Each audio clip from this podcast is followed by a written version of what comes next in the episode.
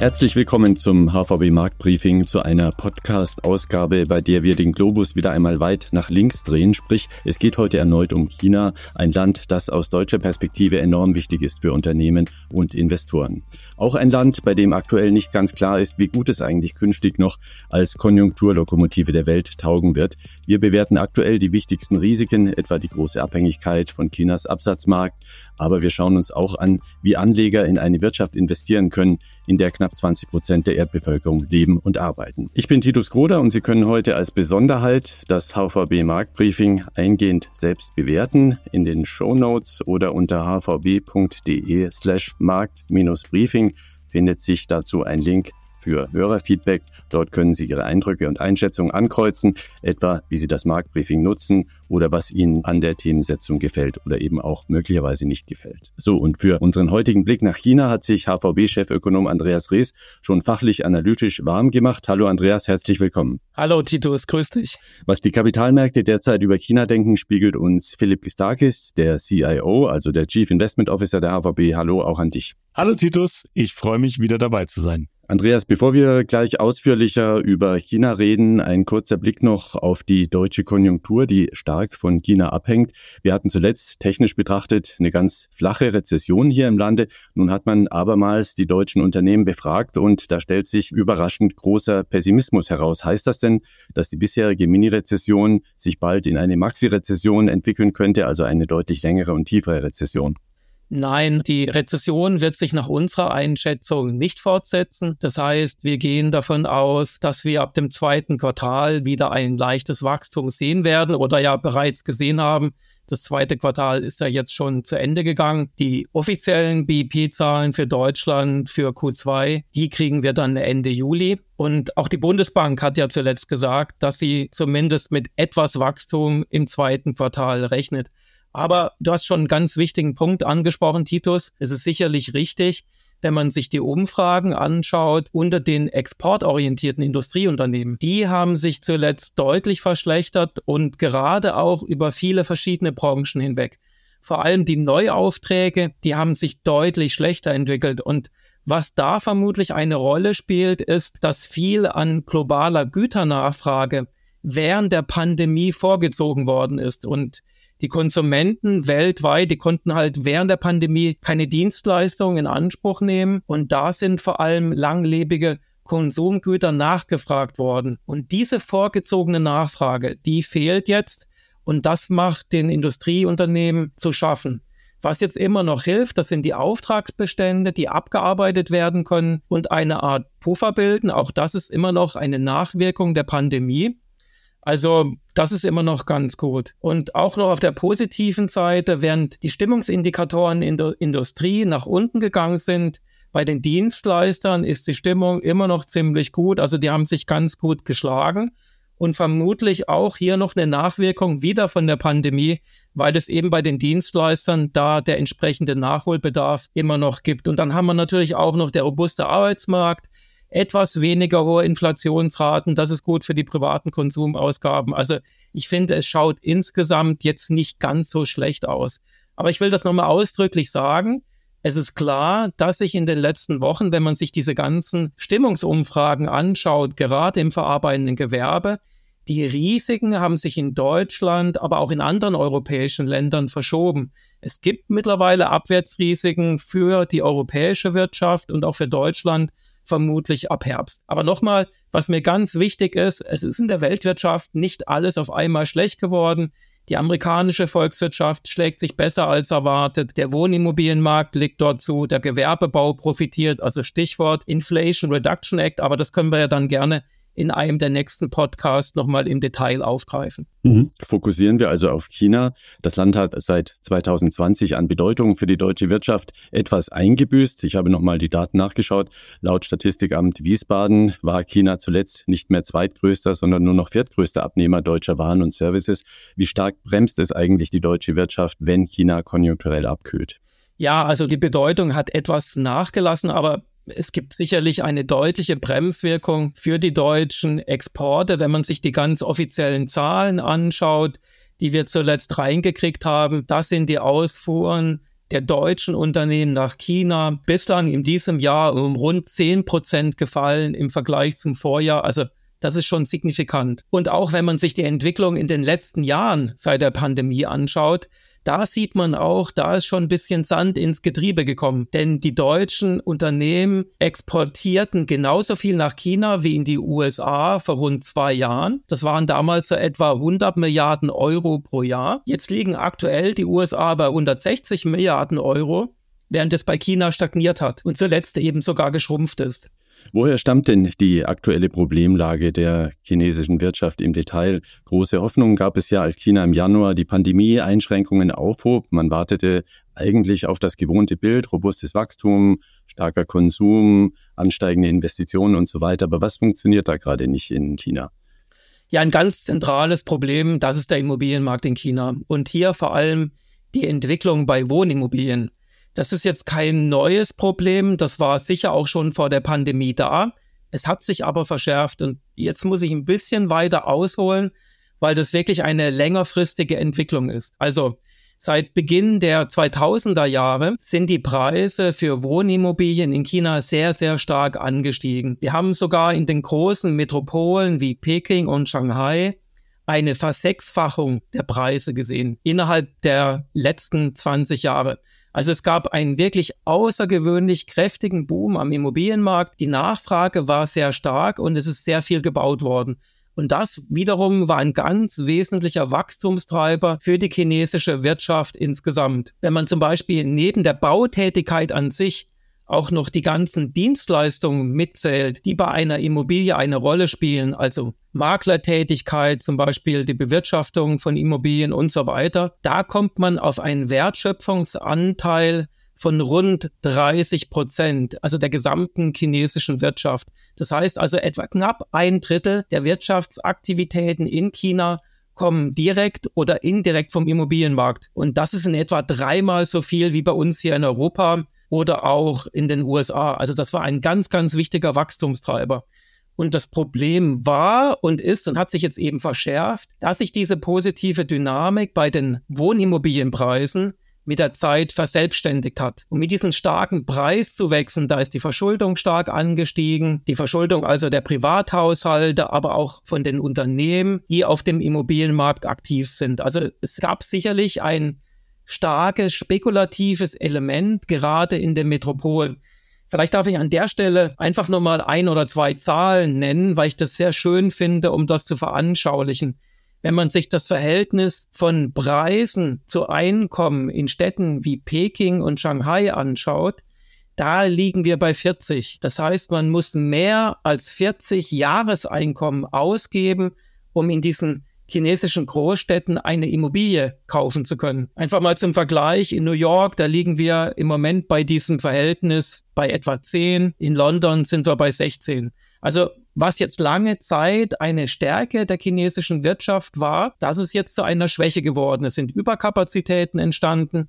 Die Nachfrage hat nachgelassen. Und klar, die chinesische Wirtschaftspolitik versucht jetzt gegenzusteuern. Zuletzt wurden ja zum Beispiel die Zinsen etwas gesenkt, aber das Grundproblem bleibt, der Immobilienmarkt dämpft das Wachstum. Also China wird immer noch wachsen insgesamt, aber in dem Jahr eben vermutlich nur noch mit rund fünf Prozent. Das heißt also, die Zeiten eines stürmischen Wachstums im hohen einstelligen oder sogar zweistelligen Bereich, die sind wirklich vorbei. Wir hatten hier im Podcast kürzlich ja auch immer mal wieder den durch die Corona-Lockdowns aufgestauten Konsum in China angesprochen. Nach der Pandemie ist er nun von der Leine gelassen worden. Gibt es denn da schon Anzeichen dafür, dass das Chinas Wirtschaft Rückenwind gibt? Nein, dieser Knoten ist leider bislang nicht so richtig geplatzt. Man kann das an den Sichteinlagen von Privatpersonen bei chinesischen Banken ablesen die lagen zuletzt um rund 60 Prozent höher als vor dem Ausbruch der Corona-Pandemie. Also die Sichteinlagen, das ist das, was man auf dem Girokonto hat, also auf der hohen Kante und was man sozusagen schnell mobilisieren könnte für Konsumausgaben.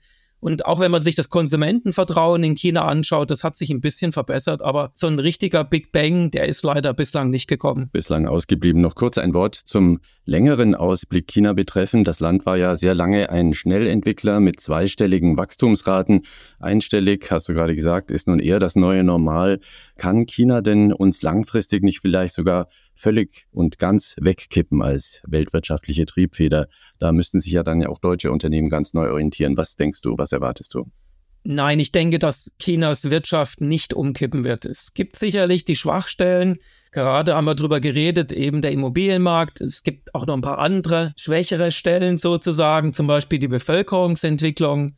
Die ist im vergangenen Jahr zum ersten Mal leicht geschrumpft und das nicht primär wegen der Pandemie, sondern eben aufgrund der niedrigen Geburtenraten. Aber ich finde, für Schwarzmalerei, für China, da gibt es keinen Grund. Wenn man nämlich mal überlegt, wenn dieser Boom am Immobilienmarkt jetzt ungebremst weitergegangen wäre, das hätte mir mehr Angst gemacht, weil dann eben die Ungleichgewichte und diese ganzen spekulativen Elemente bei Immobilien, die hätten sich noch mehr verstärkt.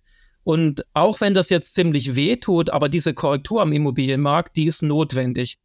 Außerdem, wenn ich mir einige andere Bereiche der chinesischen Wirtschaft anschaue, da finde ich, da gibt es immer noch großen Nachholbedarf. Wenn man sich zum Beispiel die Pkw-Dichte anschaut in China pro 1000 Einwohner, da liegen wir bei rund 200 und die ist sicherlich stark gewachsen in den letzten Jahren. Aber wenn man mal dieses Niveau vergleicht von 200, in Europa, da haben wir Werte von etwa 500 bis 600. In den USA, da liegen wir sogar über 800. Also ich finde, da gibt es immer noch Wachstumspotenzial von denen auch deutsche Unternehmen kräftig profitieren können. Die Welt ist also nach wie vor abhängig von Chinas Wirtschaft. Besonders gilt das übrigens für sehr vieles, was wir an Technologien für den grünen Umbau unserer eigenen Wirtschaft benötigen, von der Solarzelle bis zur Windturbine. Grüne Geschäftsmodelle nimmt auch der Nachhaltigkeitsbotschafter der HVB Felix Neureuter unter die Lupe, auf dessen Podcast mit dem Titel Wo denkst du hin hier kurz hingewiesen sei. Neureuter unterhält sich dort mit Unternehmern über nachhaltiges Wirtschaften und grüne unternehmerische Visionen. Auch diesen Podcast finden Sie verlinkt in den Show Notes. Philipp, China und die Kapitalmärkte. Ein Thema, das immer vielfältiger, interessanter, aber auch an vielen Stellen riskanter wird für Anleger. Kannst du zunächst mal schildern, wie ihr das in der praktischen Portfolioanlage seht? Wie geht ihr mit den diversen China-Risiken strategisch um und wie seid ihr eigentlich ganz konkret in China derzeit investiert?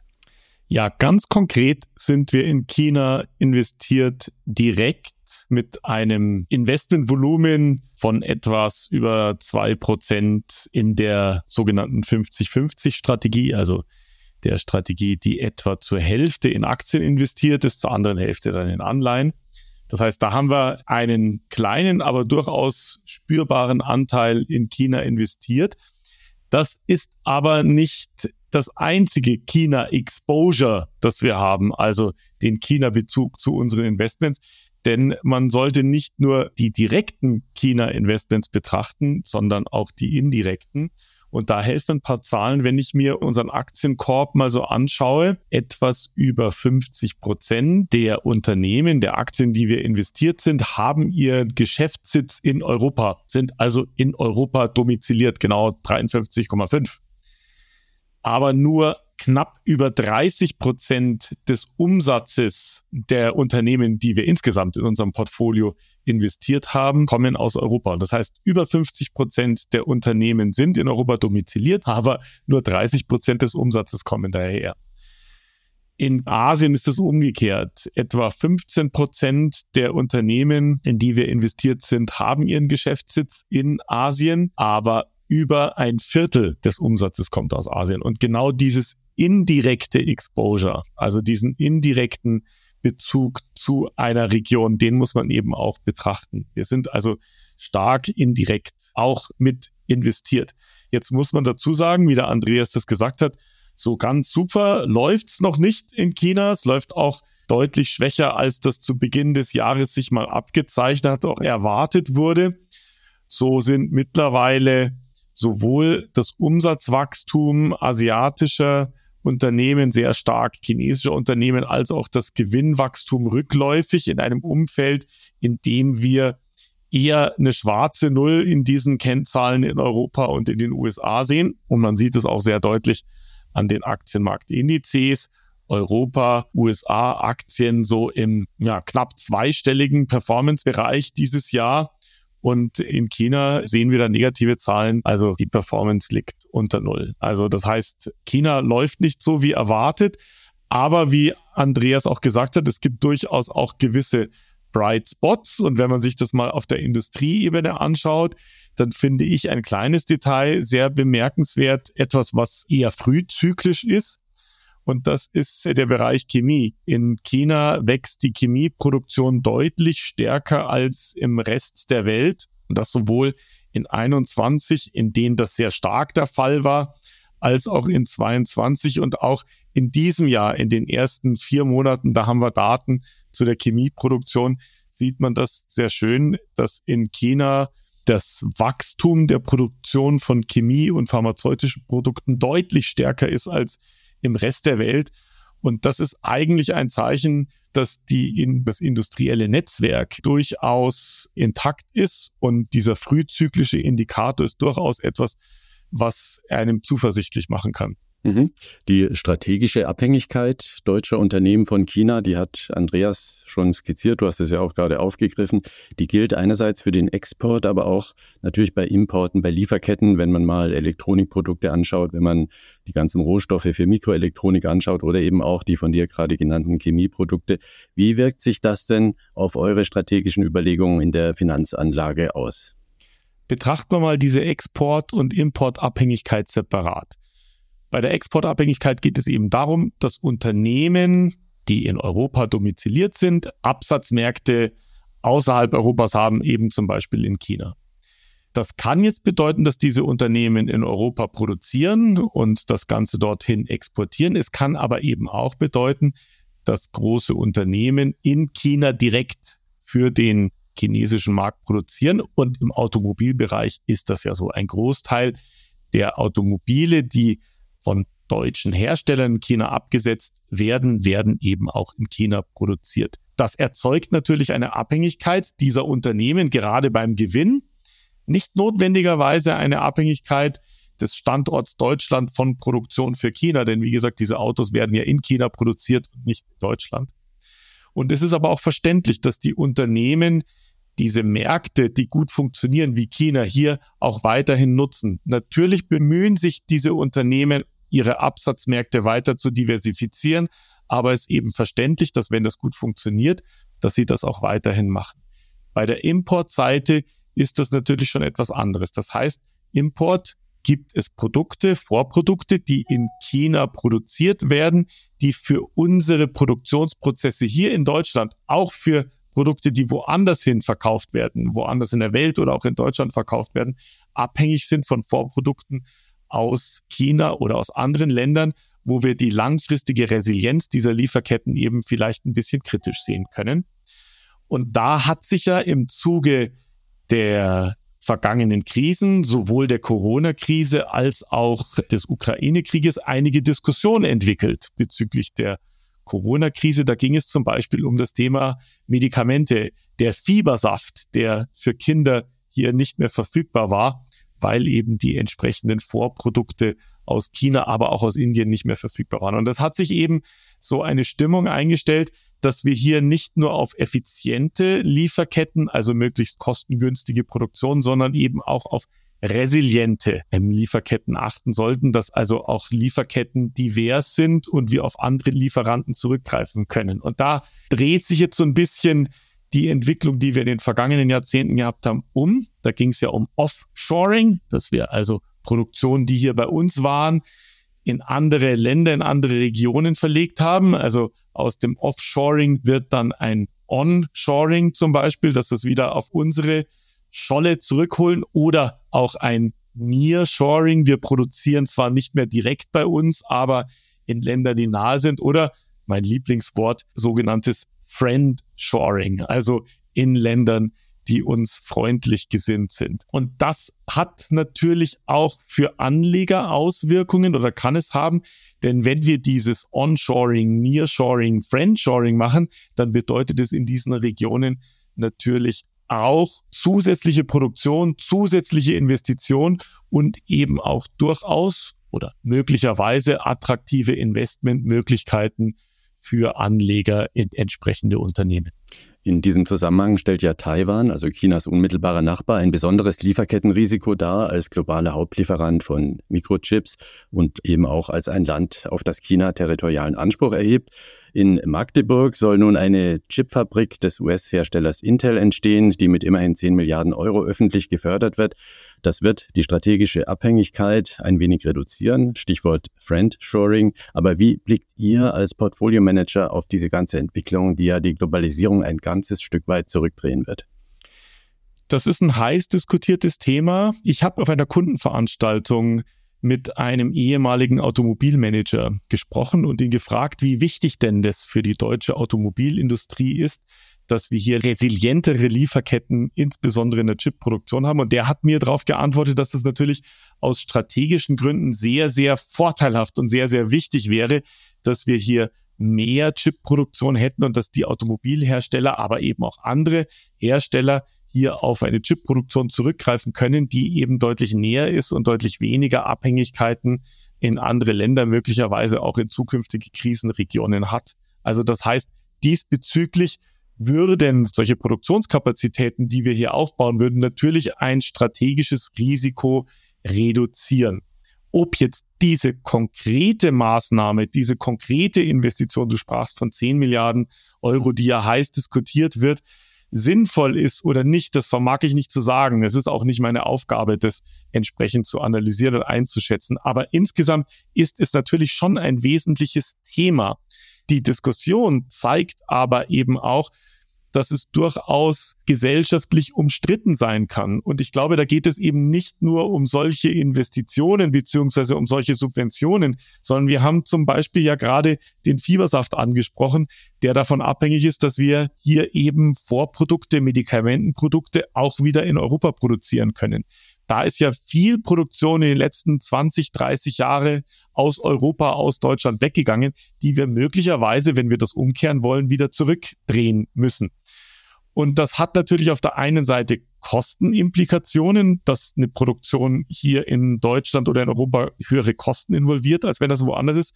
Aber auf der anderen Seite natürlich auch zum Beispiel Umweltauflagen. Und ich kann mir durchaus vorstellen, dass es auch umstrittene Themen sein werden, wenn man sagt, wir wollen wieder hier mehr pharmazeutische oder Chemieproduktion haben. Ich sage, weil nicht jeder Bürger möchte ein Chemiewerk um die Ecke haben. Noch ein kurzer Blick ins HVB-Portfolio abseits von China, der viele Podcast-Hörer interessieren dürfte. Es geht um die aktuell stark steigenden Zinsen. Die müssten doch eigentlich wieder eine ganze Reihe von Strategien aufleben lassen, über die wir lange nicht mehr gesprochen haben. Die Rede ist von festverzinslichen Strategien. Wie seid ihr da aktuell positioniert und was erwartet ihr bei den Renditechancen von Anleihen?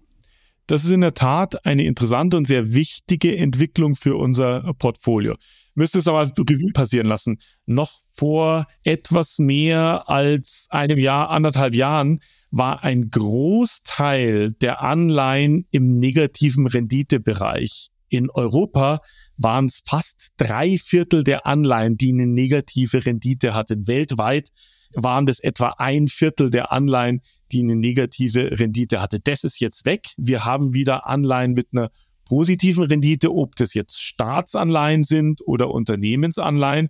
Das ist in beiden der Fall. Und das bedeutet jetzt eben, dass man mit dem Anteil an einem Mischportfolio, der in Anleihen investiert ist, durchaus wieder etwas verdienen kann und dass man Anleihen in das Portfolio hinzunimmt, nicht nur um einen Sicherheitspuffer, einen Stoßdämpfer gegenüber negativen Entwicklungen auf der Aktienseite zu haben, sondern eben auch, weil diese Anleihen jetzt eine gewisse Rendite liefern. Und wenn man sich die Renditen anschaut in Anleihenportfolien, wenn man zum Beispiel Unternehmensanleihen mit einer guten Bonität, sogenannte Investment-Grade-Anleihen betrachtet, dann sieht man da Renditen zwischen drei bis vier Prozent bei moderaten Laufzeiten. Also da muss man gar keine langen Laufzeiten nehmen, um diese Renditen zu bekommen und muss auch gar keine sehr schlechten Bonitäten heranziehen. Und wenn ich eben Renditen in diesem Niveau bekomme und das jetzt vergleiche mit dem Performance-Potenzial, das bei Aktien nah ist, das sicherlich höher ist als diese drei bis vier Prozent mittelfristig, aber eben auch ein höheres Risiko involvieren, dann fällt aus unserer Sicht eben das Urteil dahingehend aus, dass wir durchaus wieder mit mehr Zuversicht auf mehr oder größeren Anteil von Anleihen im Portfolio zurückgreifen, als wir das eben vor ein bis zwei Jahren gemacht haben. Und wir sehen das auch an der Nachfrage der Kunden. Also mehr Kunden interessieren sich jetzt wieder für Anleiheportfolios und für Rentenportfolios. Übrigens ganz wichtig, Anleiheportfolios unterscheiden sich natürlich von dem Festgeld dahingehend, dass die Rendite längerfristig zur Verfügung steht. Wenn ich jetzt nur ein Festgeld über ein halbes Jahr oder ein Jahr mache, dann habe ich mir diese relativ hohen Renditen halt für ein halbes Jahr oder ein Jahr entsprechend eingeloggt. Aber danach werden mit großer Wahrscheinlichkeit die Zinsen eben auch wieder fallen. Und bei Anleihenportfolios locke ich mir eben diese Rendite von, wie gesagt, drei, vier Prozent über fünf oder sechs oder sieben Jahre entsprechend ein und habe die dann eben deutlich länger. Wenn die Renditen fallen sollten, dann kann ich auf diesen Anleihen dann eben auch einen Kursgewinn realisieren. Deswegen Anleihenportfolien kommen wieder zurück. Bond is back, heißt es auch so schön. Und äh, auch aus diesem Grund heraus fällt das Urteil bezüglich Anleihen gar nicht so schlecht aus und wir haben es wieder mit einem durchaus vernünftigen Anteil in unseren Portfolios. Das war das HVB Marktbriefing mit China-Schwerpunkt und einem abschließenden Schwenk auf den Rentenmarkt. Zwei weitere Schwerpunkte werden vor der Sommerpause noch folgen. Wir blicken das nächste Mal in die USA, wo die gigantischen Konjunkturprogramme der Regierung Biden inzwischen einen dynamischen Investitionsboom entfacht haben. Und in der letzten Juli-Ausgabe geht es dann um den Wirtschaftsstandort Indien, ein Land, das inzwischen zu einem weltwirtschaftlichen Schwergewicht herangewachsen ist, das Europas Unternehmen und Finanzanleger auf jeden Fall interessieren sollte. Noch einmal der Hinweis, Sie können unter hvb hvb.de slash markt-briefing oder in den Shownotes dieses Podcasts das HVB Marktbriefing ausführlich loben oder tadeln, wie auch immer. Tun Sie das gerne in großer Zahl. Wir wollen nämlich das Format weiterentwickeln und stärker auf das breite Publikum des Marktbriefings ausrichten. Danke nochmal an die Experten Andreas Rees und Philipp Gistakis für die heutige Ausgabe. Wir stehen am 17. Juli zum nächsten Download bereit. Bis dahin eine gute Zeit.